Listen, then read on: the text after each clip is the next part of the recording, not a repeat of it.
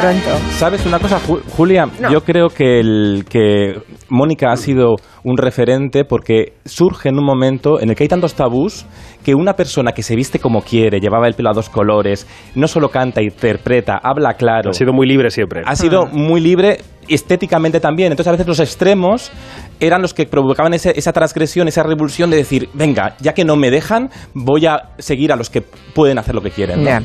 Creo que quieres empezar hablando de lo que ocurrió la noche del 28 de junio de 1969, porque ahí empieza Sí. el Día del Orgullo. En Stonewall, claro, es que no nos caemos que esto empieza por una revolución de que hay una redada que van a buscar a un lugar de ambiente LGTBI, van a, a detener a personas solo por estar allí, pacíficamente. Por ser, por ser Entonces homosexuales. ahí, sí, y, y transexuales también había, había lesbianas y se levantaron, empezaron a tirar ladrillos. Ahí empezó la revolución, empezó a, a levantarse la sociedad. Y eso es lo que O sea, celebramos en lugar hoy. de dejarse, ¿no? Como corderitos, empezaron, que- levantaron la cabeza y empezaron a protestar. Sí, que no es una celebración de luces de colores, de iluminar las cibeles, eh, que va mucho más allá, ¿no?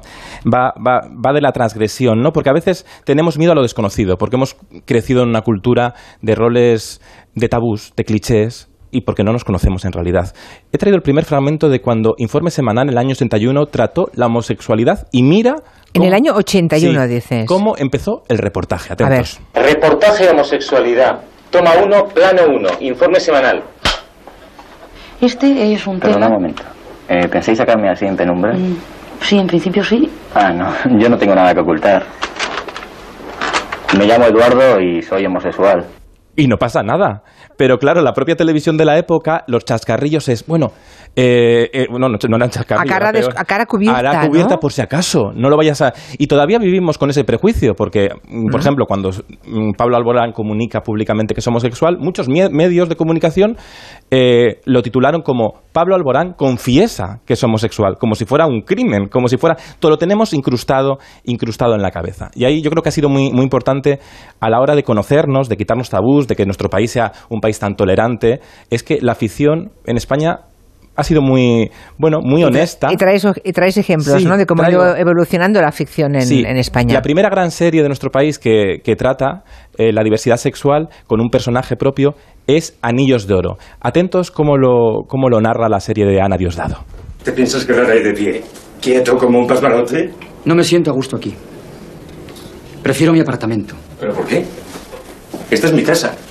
La casa de mi familia, el solar de mis mayores. Tengo derechos aquí, ¿sabes? Todos los derechos. Aurora se ha ido con su madre a la modista, a la peluquería, yo qué sé. Me dijo que vendría pronto. No, no, que vendría tarde. Y Rita no está. Hoy es jueves, Rita libra los jueves. Eh, Se va a ver a su hermana, a Colmenar. Ya veo que tienes todos los derechos. Cuando no está el gato, los ratones bailan. Tiene todos los derechos, pero no tiene ninguno. Retrata una relación mm, Clandestina, clandestina supongo, ¿no? De, de un hombre casado, de- sí. tal, que intenta mm, Sí. que este fuera la chica de servicio, su mujer, todos, para mantener un contacto homosexual. Claro, para eso es, es documentación de la época, porque al final el desenlace de la serie no es feliz. Este hombre decide seguir viviendo en secreto por miedo al qué dirán con, con el que hemos crecido con- con- en, la, en la sexualidad. Pero al menos en Anillos de Oro ya se retrataba esa Sí. circunstancia, que desde luego era una circunstancia, no digo que muy abundante, pero bastante común, ¿eh? No era nada extraño, bueno, ¿eh? no, no, no, y más común de lo que queremos hasta hace, hasta, hasta hace pronto. Yo creo que todavía sí. hay personas que se casan, ¿eh? Sí, y hay personas que lo viven... Que, eh, que se casan, sí. quiero decir, con el sexo contrario para intentar disimular el máximo tiempo posible, o que mueren disimulándolo. Y hay ¿eh? muchas personas que todavía tienen miedo a decirlo porque la sociedad todavía juzga. Mm. Seguimos juzgando y lo estamos viendo en la, pol- en la política. Farmacia de Guardia con Antonio Mercero, que fue también un gran mm, director a la hora de captar la realidad social de cada momento, trató muy bien eh, la transexualidad con un personaje capitular en Farmacia de Guardia. Yo sabía que tú tenías ciertas tendencias, pero después de tantos años sin vernos, presentarte así, sin avisar, y hecho una pepona. Bueno, bueno. Clara Eugenia está de toma pan y moja. Eso no, no se puede negar. Muchísimas gracias. Nada, de nada. ¿Pero qué es lo que te has hecho? Hormonarte como una vaca, ¿no? No. Hormonarme como Dios manda, que no es lo mismo. He tomado la santa decisión de ser mujer y aquí estoy. Y no digáis que estoy fea. Mejor que Escarlata O'Hara en lo que el viento se llevó. Bueno, eh, una, Bueno. otra forma de normalizar, ¿no? El de esas personas Sí, que y de- cambiaban de sexo. Y de generar reflexión, porque la ficción también tiene que generar esa reflexión de plantearnos cosas y, oye, y, y des- y descubrir, y descubrir lo que no conocemos. ¿no? Eh, hubo una- un intento en los años 90 con Andrés Pajares de hacer una serie en televisión española con un protagonista gay que interpretaba el propio Andrés Pajares, que era el tío Willy. A ver, la serie no salió muy, muy bien, pero vamos a escuchar un fragmento. Y tú eres Chema, ¿no? Un beso. Tú eres Guillermo. Yo ya estoy mayor para besos, ¿eh? Mientras vivas aquí vas a hacer lo que yo te diga. ¿Te enteras? Yo no como con ese maricón. Bueno, a ver, esta es la típica serie, ¿sabes? Esto pasa mucho con, las, con todas las minorías. Muchas veces los medios de comunicación se habla por las minorías, se, titula, se las tutela incluso, ¿no? Hay debates que ah, se habla de las minorías y no están en los debates. Pues lo mismo pasa con, la- con esta serie, Uy, la de veces que he visto yo hablar de a seis señores con toda la barba hablando de mujeres. por ejemplo. Y de derechos femeninos. sí, Pues sí. esta, esta serie yo creo que es la típica serie que si vamos a hacer una serie con un homosexual de protagonista que es una cosa exótica, ¿sabes? Como si fuera un complemento, como si fuera un bolso. Esta Ya. cosa cuando dicen, ay, quiero tener un amigo gay, ¿sabes? Que es como Hagamos si fuera... una serie y pongamos un gay que, que siempre viste. Que es gracioso. Que queda gracioso. Que es sí. bonito, como si fuera un- una cosa decorativa. No, hombre, es una persona con todas las letras, no tan importante. Por suerte, hemos evolucionado ya muchísimo, no tiene nada que ver.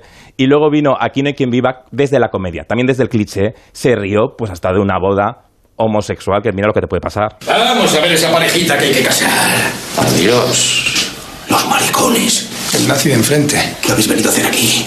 ¿A cachondearos en mi cara? No, perdón, hemos venido a casarnos. ¿A casaros? ¿En mi pueblo? ¡Me cago en todo lo que he estudiado! Oigan, no nos amenace que la ley nos ha reconocido unos derechos. Anda, que no hay pueblos en España y tenemos que venir al enlace. ¡Que no os vuelva a llover por aquí! ¡Desviaos! Claro, aquí ya se había aprobado la ley de Zapatero, Sí. que fue una ley pionera, eh, Muy pionera. en el mundo. ¿eh? Eh, ahí fuimos por delante Sí, y sí. además qué bien aceptado por toda la sociedad, porque, lo- porque es que la sociedad no es lo que a veces se dice en Twitter, ¿sabes? O sea, que te quiero decir que es un- dicen mucho ni lo más que amplia. parece a veces. sí. Hubo una serie, al salir de clase, una serie juvenil de adolescentes, que trató con gran naturalidad también la diversidad. Ahí se produjo el primer beso gay y trataba y hablaba de, la, bueno, de las historias de amor como una pareja heterosexual. Vamos a recordarlo. Mira, parece mentira que me lo estés poniendo tan difícil, tío. Tú sabes muy bien por lo que estoy pasando. Creo que no lo sabes ni tú. Mira, ahora al conocerte ha sido cuando he tenido todas las ideas mucho más claras. Eso está bien, hombre. Eso está bien. Bien. No bien, tío. Es estupendo. Y poder por fin conocer a alguien con el que puedo ser yo, yo, tal y como soy. Fíjate que hasta ahora todo, Sí. todas las parejas de las que estamos hablando Sí. son hombres.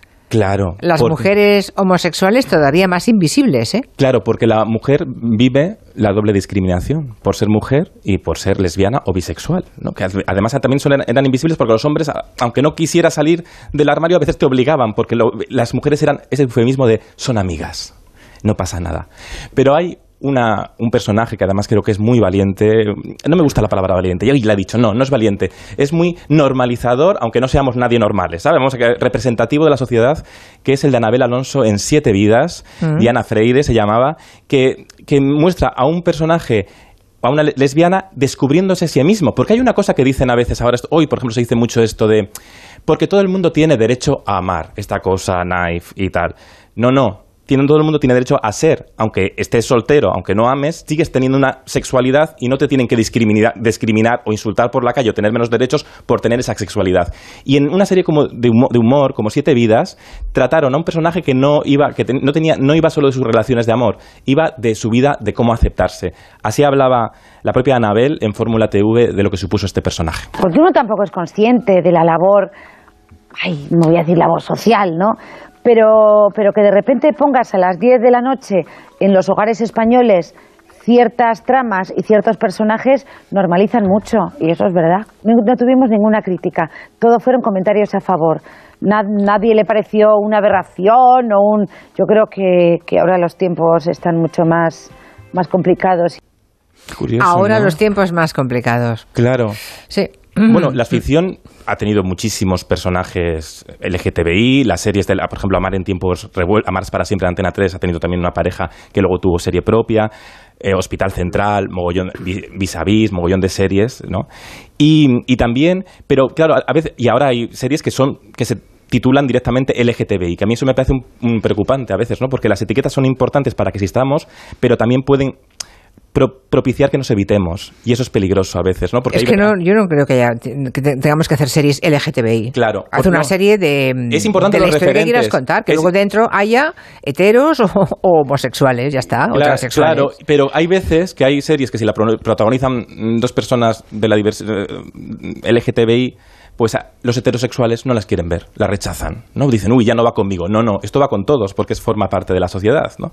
Es importante. Y por eso yo hoy también quiero mm, dar un recuerdo personal y porque creo que ha sido muy importante para nuestro país, para la afición tanto audiovisual como también teatral, Roberto Pérez Toledo, mi amigo director de cine, que falleció el 31 de, de enero, y él, que, él decía siempre que con la que, que al final a la hora de crear una afición lo importante es tratar la diversidad como parte esencial de la vida, ¿no? Y eso en su cine y en su obra nos va a seguir enriqueciendo siempre. Imagina que nadie tiene miedo. Imagina que nadie se esconde. Imagina que nadie se avergüenza de sus diferencias, sino que presume de ellas. Porque, ¿qué tiene de malo contar todo lo que te hace imperfecto? O lo que tú crees que te hace imperfecto, que esa es otra, porque es probable que estés equivocado. Im- Imagina que nadie se avergüenza de sus diferencias, sino que presume de ellas. Un cine sin etiquetas, que es lo que hacía. Roberto siempre, y así llegaba a todo el mundo. Al final descifraba los sentimientos sin juzgar, porque probablemente a las personas de la diversidad, en todas sus letras, pero también sexual o diversidad funcional o las diversidades que quieras, desde pequeños son, muy son tan juzgadas que aprendemos a, que no, a no querer juzgar a los demás. Y eso es- creo que es una cosa muy importante. Pues en esta jornada del orgullo ha preguntado Borja Terán a los oyentes cuál de estos himnos LGTBI prefieren, si las violetas imperiales de Luis Mariano, el Noa Noa de Maciel con Bertín Osborne, ellos las prefieren gordas de Gurruchaga o el We Are the Champions de Freddie Mercury. Y el resultado es... Qué nervios. mm, A ver si hemos sido originales. no. No, no, No, nunca no, lo somos, ya. No, no somos originales. Es que votamos lo que nos gusta más. Claro. Y entonces, ¿qué han escogido? En un 36,4% han escogido a Freddie Mercury. Pues bien, pues El es muy bonita para acabar. Está muy bien, Ah, sí. Después están las prefieren gordas, luego violetas imperiales y por último Noa Noa. ¿eh? Osborne, no ganas aquí. No, no.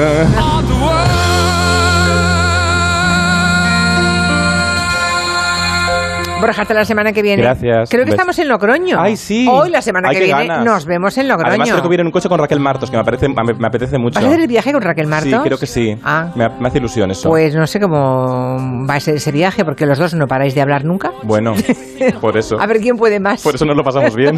claro, seguro. Hasta el próximo martes. Un beso. Adiós.